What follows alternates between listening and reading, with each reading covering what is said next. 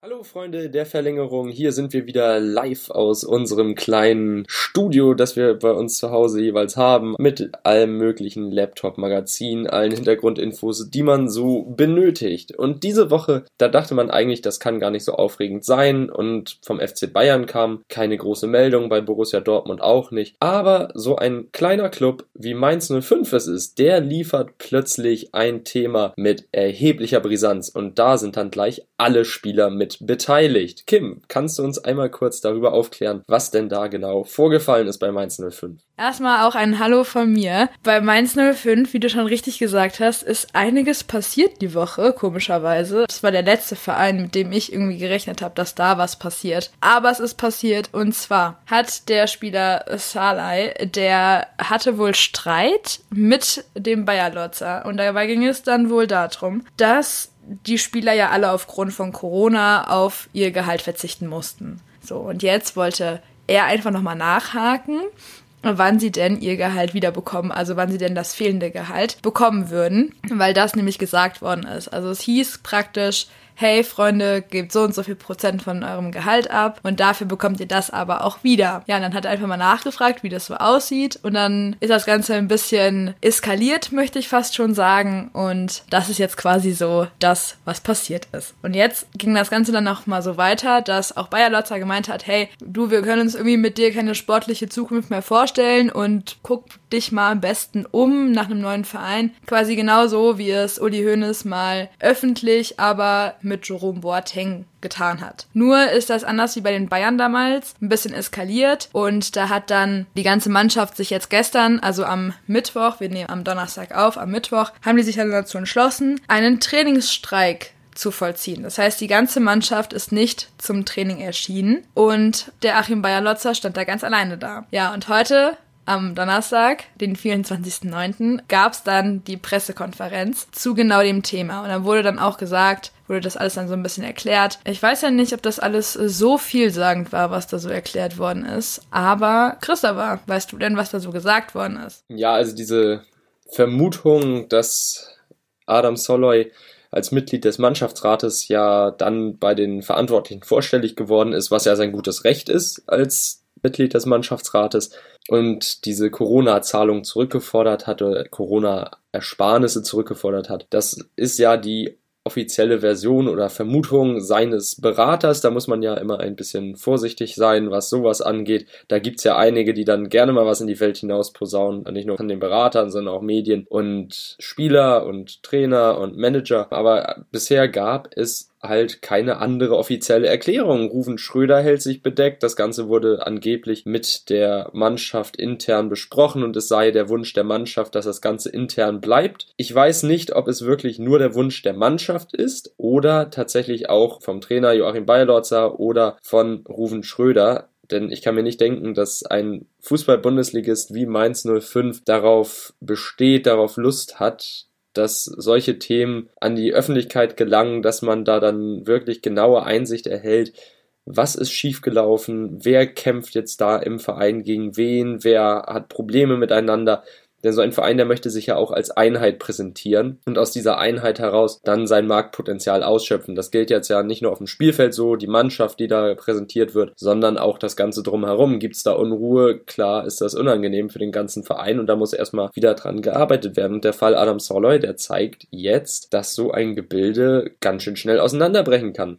Ruven Schröder meinte, er habe Adam Sorley, beziehungsweise die sportliche Leitung habe Adam Sorley schon früher mitgeteilt, dass nicht mehr mit ihm geplant werde und beziehungsweise, dass man ihm auch mit Hinblick auf die Europameisterschaft 2021 keine Spielgarantie ausstellen könne. Klar ist das für einen Spieler nicht toll, aber ich weiß nicht, ob man Adam Soloy so einschätzen sollte, dass der einer ist, der dann sagt, nee, dann pfeife ich hier auf alles und setze mich wie Gareth Bale bei Real Madrid nur noch auf die Tribüne und mache Faxen, spiele ein bisschen Golf und habe ein schönes Leben von meinem Gehalt. Das glaube ich nämlich nicht. Ja, dass das Rufen Schröder nicht gefällt, kann ich mir vorstellen, aber trotzdem muss man dann auch sagen, dass die Reaktion der Mannschaft mit diesem Trainingsstreit sehr, sehr heftig war und wenn eine Mannschaft bereit ist, so etwas zu tun, einen kompletten Tag Training zu schwänzen und so in einem Bundesligaspiel eigentlich im Nachteil zu sein, das ist ja schon heftig und da muss ja wirklich was Ernstes vorgefallen sein. Auf jeden Fall.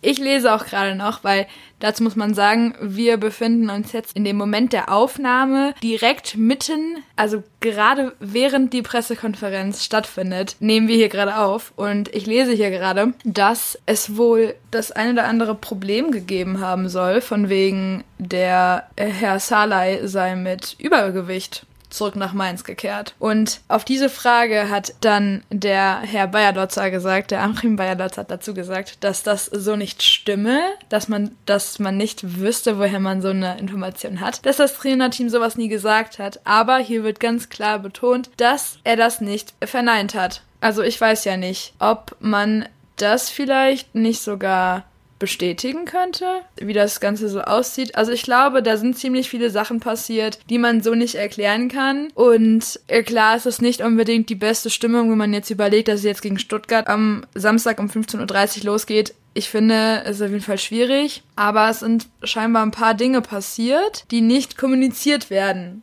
Und ich lese ja auch noch gerade, dass das letzte Gespräch mit Salai wohl relativ ruhig und professionell vonstatten ging. Es gab keine Eskalation aber er wollte auch die Freistellung nicht annehmen und sie hatten ihm auch angeboten, ihm Trainingspläne für zu Hause zu geben, sodass er sich weiterhin fit halten kann und so weiter. Nur hat er sich dann dazu entschlossen, ins Training zu kommen und das ist auch sein gutes Recht. Aber die Gespräche bis jetzt waren ruhig. Ich glaube, man kann halt sowohl als Mannschaft irgendwie nicht ganz verstehen, was da passiert ist, aber gleichzeitig kann auch Bayer Lotzer nicht verstehen, warum die Mannschaft so reagiert, wie sie reagiert hat. Ich denke, das ist alles so ein bisschen schwierig und ich glaube, da werden wir noch in den nächsten Wochen ein paar Mal öfter Stimmen dazu vermelden können. Bin auf jeden Fall mal gespannt und ich glaube auch, dass das im Hinblick auf das Spiel jetzt am Samstag nicht unbedingt das Beste ist, was jetzt Mainz passiert ist, dass man über solch ein Drama spricht, dass die Spieler dazu entscheiden, dem Training fernzubleiben. Ich glaube, da gibt es durchaus bessere Publicity-Geschichten und durchaus wünschenswertere Meldungen, aber das gehört auf jeden Fall nicht dazu. Und wenn die Spieler jetzt aber alle mit Bayer Lotzer im Zwist sind, dann wird das auf jeden Fall für Mainz nicht unbedingt ein cooler Spieltag. Dann wird's sogar ganz im Gegenteil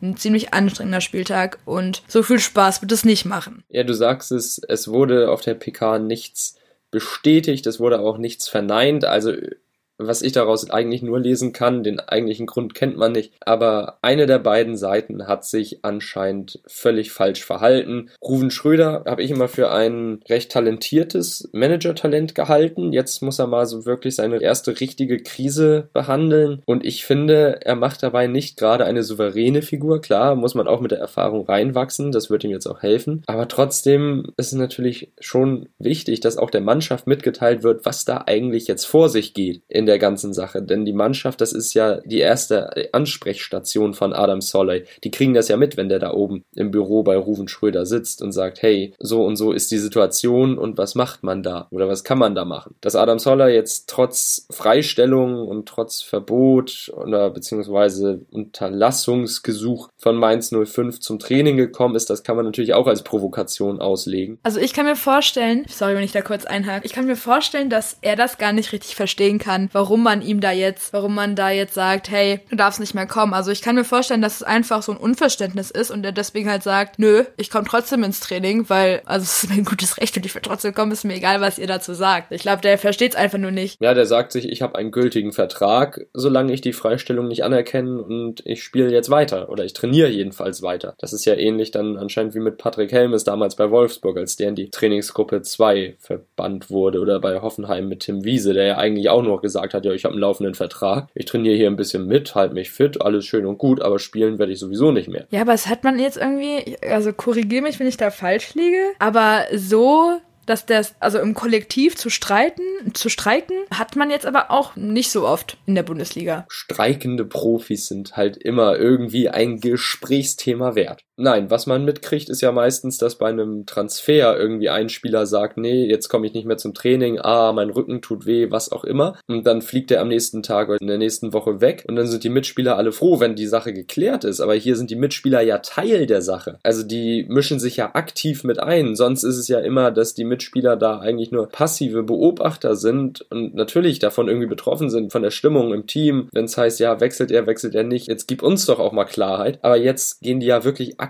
gegen, naja, gegen den Trainer ist ja wahrscheinlich falsch gesagt. Also die haben ja nicht, wahrscheinlich nicht gegen Bayer Lorzer gestreikt. Die haben ja nicht gegen seine Trainingsmethoden oder so gestreikt, sondern einfach gegen die Vereinsführung und dann dementsprechend auch Achim Bayer Lorzer als, ja, als Mitverantwortlichen des Vereins. Ja, ich glaube, die stärken halt einfach Salai richtig schön den Rücken und das ist irgendwie, ist das sympathisch. Also, wenn man sich so ein bisschen, wenn ich jetzt so ein bisschen drüber nachdenke, finde ich das fast schon. Natürlich ist es jetzt irgendwie nicht so cool, was da jetzt bei Mainz abgeht und ha, wünschenswert ist es nicht und schwierig jetzt mit dem kommenden Spieltag und so. Aber es ist trotzdem irgendwie, wenn man sich dieses ganze Mannschaftsgefüge anschaut, ist es irgendwie sympathisch, wenn man halt dadurch sieht, okay, die ganze Mannschaft, die steht halt einfach für ihn ein. Also die kämpfen für ihn und die stellen das halt einfach in Frage, was da gerade passiert und die nehmen das nicht einfach so hin. Und das finde ich eigentlich schon ziemlich cool. Also das, da muss ich eigentlich fast schon Kompliment nach Mainz schicken, ist ja nicht so weit von mir. Aber das ist eigentlich schon ziemlich sympathisch. Ja, also der Zusammenhalt in der Truppe, der ist ja,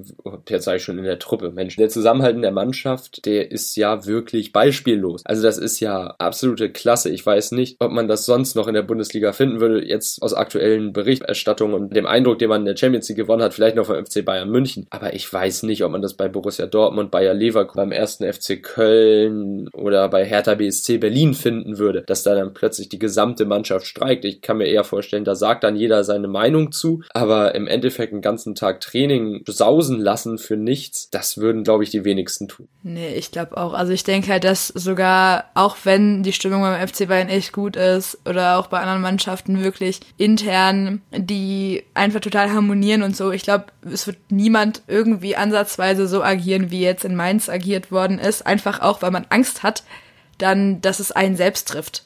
Und ich glaube, da denkt halt jeder an sich und das ist auch vollkommen richtig so, aber es ist halt gleichzeitig, finde ich, Fußball ist ein Teamsport und in Mainz lebt man das jetzt gerade wieder. Also da sieht man halt wirklich, dass, hey, wir sind ein Team und wir müssen jetzt zusammenhalten. Ich glaube, um ehrlich zu sein, wirklich nicht, dass wir das anderswo in der Bundesliga nochmal genauso haben werden. Ich glaube, das nächste Mal, wenn es irgendwie zu so einer Situation kommt, dann wird jeder, ich will nicht sagen, dass jeder dann auf Seiten der Offiziellen sein wird, also sagen wird, ja, ja, nee, stimmt, da haben sie vollkommen recht, alles gut. Ich glaube, dass da wirklich nicht jemand aufstehen wird und sagen wird, nee, das ist gerade total unfair, was hier passiert passiert. Also das kann ich mir am besten Willen nicht vorstellen. Aber es ist cool, was in Mainz passiert und hoffentlich wird das ein gutes Ende nehmen. Und ich finde, das ist eigentlich ein schönes Schlusswort für dieses Thema. Nicht für diese Folge, sondern für dieses Thema. Denn, wie schon gesagt, war diese Woche ja nicht sonderlich aufregend. Aber trotzdem wollen wir auch noch einen kleinen Ausblick wagen, was uns das Wochenende zu bieten hat. Und da sticht eigentlich besonders eine Partie hervor. Und zwar ist das das Duell der Abstiegskandidaten. Schalke 04 gegen Werder Bremen. Und bei Schalke 04, da gab's diese Woche schon die Gerüchte, dass man sich nach einem neuen Trainer umsieht, sollte man die Partie gegen Werder verlieren. Kim, was hältst du denn davon, wenn David Wagner jetzt schon wieder entlassen werden würde? Naja, was heißt denn jetzt schon wieder? Ich finde,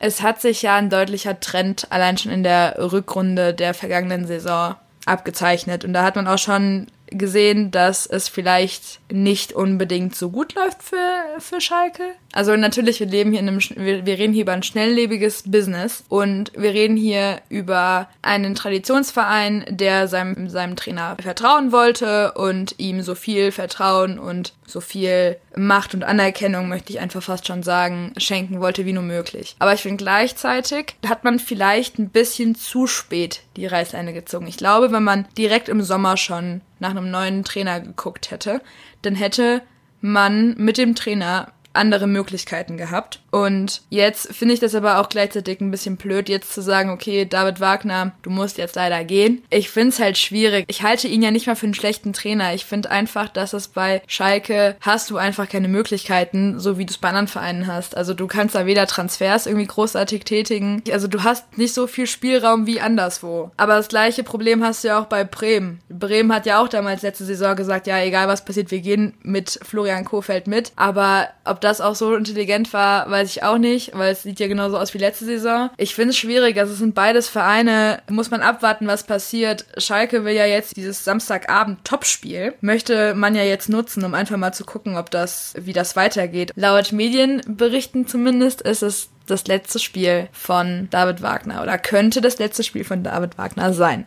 Ich bin mal gespannt. Ich glaub's nicht. Ich glaube, der wird noch eine Weile bleiben, weil das Geld ist bei Schalke jetzt auch nicht so locker und wer sich schon vom Land NRW finanzieren lassen muss, der hat nicht diese Kapazitäten, direkt mal in die Tasche zu greifen und direkt neuen Spieler, neue Spieler plus neuen Trainer zu holen. Also beim besten Willen nicht. Deswegen sehe ich da ein bisschen schwarz, aber ich bin gespannt. Vielleicht werde ich ja am Montag dann komplett überrascht und werde dann irgendwas lesen, womit ich gar nicht gerechnet habe. Und vielleicht werden wir am, am Samstag mit dem Topspiel einen deutlichen Trend sehen und dann mal schauen. Vielleicht wird das ein Unentschieden, vielleicht wird es aber auch ein Sieg für Schalke oder für Bremen. Ich würde es Königsblau wünschen, aber ich äh, halte da nicht viel von. Und was denkst du?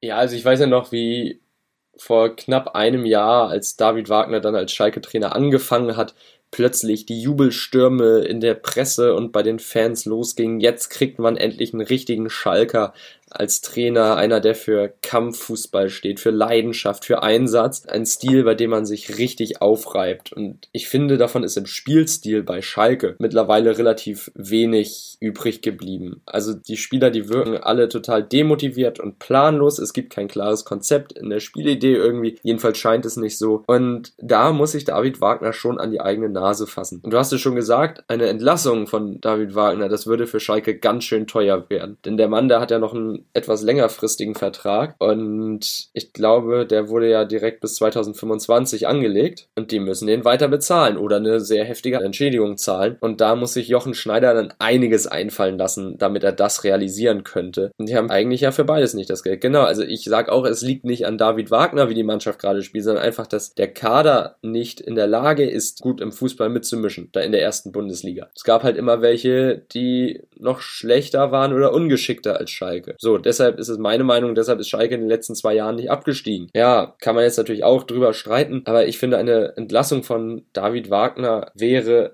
ein Fehler und ein falsches Signal, sowohl für die Spieler als auch für den Verein und die Fans, an das Land NRW und eigentlich an alle, die hier im Corona gebeutelten Bereich leben wenn es heißt, hier, wir müssen sparen, sparen, sparen und jetzt setzen wir mal auf Kontinuität und bums ist der Trainer weg mit Millionenabfindungen oder das Gehalt wird fortgezahlt. Also ich finde, das kann man auch nicht machen und wenn man sich Schalke anguckt, ja, du hattest recht, gibt's, glaube ich, wie bei keinem anderen Club in der Bundesliga einen Trainerverschleiß, das ist unglaublich. Vor allem seit Clemens Tönnies da übernommen hat. Aber zum Beispiel ein Jens Keller spielt die beste Schalker Rückrunde aller Zeiten. Markus Weinziel, Domenico Tedesco, die kommen in die europäischen Wettbewerbe noch mit rein und plötzlich liegt Schalke brach und am Boden und die beiden werden entlassen, ob trotz des Erfolges. Beziehungsweise Jens Keller ja auch, also diese drei, zum Beispiel, um es aus der jüngeren Vergangenheit mal zu nennen. Und jetzt hat ein David Wagner gerade einen Job und hat keinen Erfolg. Okay, das muss man natürlich auch wieder beleuchten und dann sagen, hey, dann läuft da auch wieder was schief. Also egal wie Schalke es macht, man hat sich selbst in eine Situation reinmanövriert, in der man, egal welche Entscheidung man fällt, eine schlechte, ich will nicht sagen falsche, aber eine schlechte Entscheidung fällt und fällen muss. Und wenn man jetzt den Trainer entlässt, wer soll es machen? Wer soll es machen? Wer ist denn auf dem Markt, den man nehmen könnte? Wer fällt dir da ein? Also mir fällt da aktuell wirklich niemand ein. Also ich weiß nicht, es passt ja jetzt vielleicht gar nicht zu Schalke, aber ich bin ja immer noch der Meinung, dass für Nico Kovac zum Beispiel, der war ja auch noch auf dem Markt, dass die dümmste Entscheidung jemals gewesen ist, nach Monaco zu gehen. Für mich passt der wie die Faust aufs Auge zur Frankfurter Eintracht und Adi Hütter hätte dann weggekonnt und dann hätte er zu Schalke gehen können zum Beispiel. Das sind Dinge, die wünscht man sich, aber die passieren nicht. Mir fällt jetzt spontan wirklich niemand ein, der Schalke in so einer Situation übernehmen könnte und dann auch noch nicht so teuer ist, dass man das bezahlen kann. Und Schalke hat ja aktuell eh kein Geld. Also mir fällt da wirklich niemand ein. Und du hast es ja schon richtig gesagt. Ich glaube, dass Schalke, wenn die jetzt anfangen würden, einen neuen Trainer zu suchen oder sich dann einen neuen Trainer holen und David Wagner halt immer noch bezahlen müssten, dann wird der Schuldenberg auf Schalke in Gelsenkirchen noch viel größer, als er ohnehin schon ist. Und ich meine, es hat ja schon einen gewissen Grund, dass das Land NRW den Verein jetzt übernommen hat und da finanziell einfach über unterstützt oder eine kleine Geldspritze dagelassen hat. Das hat ja schon einen Grund. Dementsprechend finde ich das halt ein bisschen schwierig. Aber ich weiß nicht, hast du mittlerweile jemanden gefunden, den du auf Schalke schicken könntest als Trainer? Ja, habe ich. Also ich habe eine realistische Lösung und eine sehr träumerische. Also die realistische Lösung, die auch mittlerweile in sehr vielen Medienblättern umherschwört, ist Sandro Schwarz. Der Mann ist ja momentan vereinslos, wäre also relativ günstig zu haben, hat schon Erfahrung als Bundesliga-Trainer gesammelt und ich fand teilweise auch wirklich schön Fußball mit Mainz gespielt. Ob der dann was aus dieser Schalke-Truppe machen kann, muss man natürlich abwarten. Denn ein David Wagner, der weiß ja auch eigentlich, wie es geht. Und Sandro Schwarz ist aber anscheinend der Favorit der Schalke-Bosse. Jedenfalls, was die momentane Planung angeht, sollte man am Samstag gegen Bremen verlieren. Ja, und diese komplette Wunschlösung, wenn Schalke jetzt mal unbegrenztes Budget zur Verfügung hätte, ne? Also ganz träumerisch, ganz träumerisch. Wenn Jochen Schneider einfach nur eine Nummer wählen braucht und der Trainer sagt ja, dann wäre es für mich Maurizio Sari. Der ist auch gerade auf dem Markt.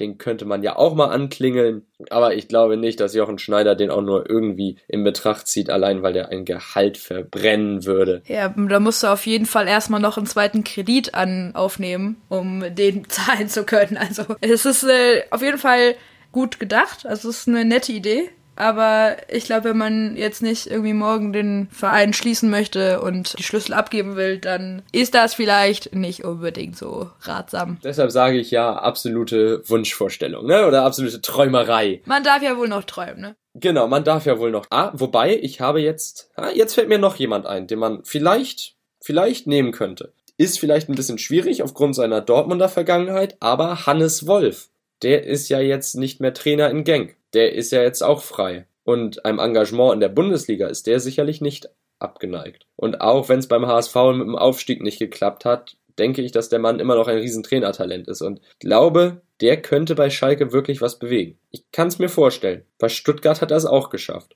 Und in Dortmund, da wurde er ja auch als von vielen Fans als Nachfolger von Jürgen Klopp erhofft ersehnt praktisch schon. Aber ist ja ein bisschen anders gekommen mit Thomas Tuchel. Und die Geschichte, die kennen wir ja, wie die ausgegangen ist.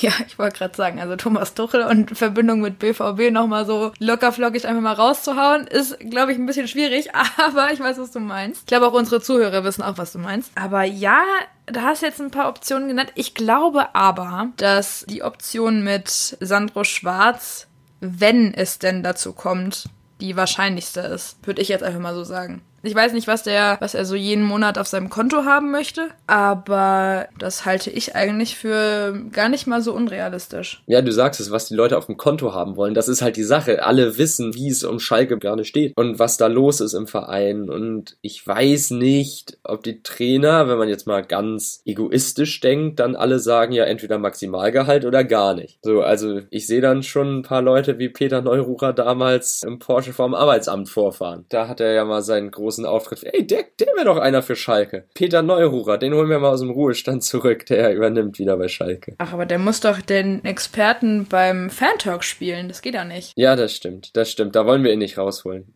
Ich glaube, da wären uns manche bei Sport 1 ein bisschen böse und deshalb machen wir es nicht. Aber wir können ja auch gerne den Platz übernehmen, also von daher. ja, eben. Eben, best, ja, ab in die Expertenrunde, natürlich. Ja, klar, wir haben jetzt schon sogar einen Podcast, also wir sind auf jeden Fall dabei. Mehr Experte geht nicht. Also jemand besseren als uns findet man nicht. ja, nee, aber Schalke gegen Bremen, was meinst du, wie geht's aus? Ich rechne tatsächlich damit, dass es einen Bremer Sieg gibt mit 2 zu 0. Einfach weil diese Schalke-Mannschaft so verunsichert ist, planlos spielt. Die, gut, die Bremer sind jetzt auch nicht die stabilsten, aber ich glaube, die sind dann individuell und als Mannschaft immer noch stärker als die Truppe, die Schalke da im Moment auf den Platz schickt. Ich meine, du kannst viele Schalke-Fans fragen und wenn du dann auf Bastian Otschipka einlenkst, dann kommt als erstes entgegen schlimmster Verteidiger der Liga und wir haben den und zahlen dem viel zu viel. Grüße gehen raus an Tom Ries, der uns das sicher bestätigen kann. Also wenn Tom Ries das hört, dann bitte auf jeden Fall per Videonachricht an uns schicken und dann teilen wir euch das in unserer Instagram Story auf unserem Instagram-Kanal. Und das ist die perfekte Überleitung, um nochmal ein bisschen Werbung zu machen für unseren Instagram-Kanal. Wir heißen da nämlich Verlängerung unterstrich Fußball unterstrich Podcast. Also wenn ihr wirklich über alles up to date sein möchtet, was wir so machen, zum Beispiel wie ich gestern zum Beispiel im Auto meiner Mutter den Podcast geschnitten habe und andere coole Dinge, die wir jeden Tag so machen, dann folgt uns da auf jeden Fall gerne. Und ich glaube,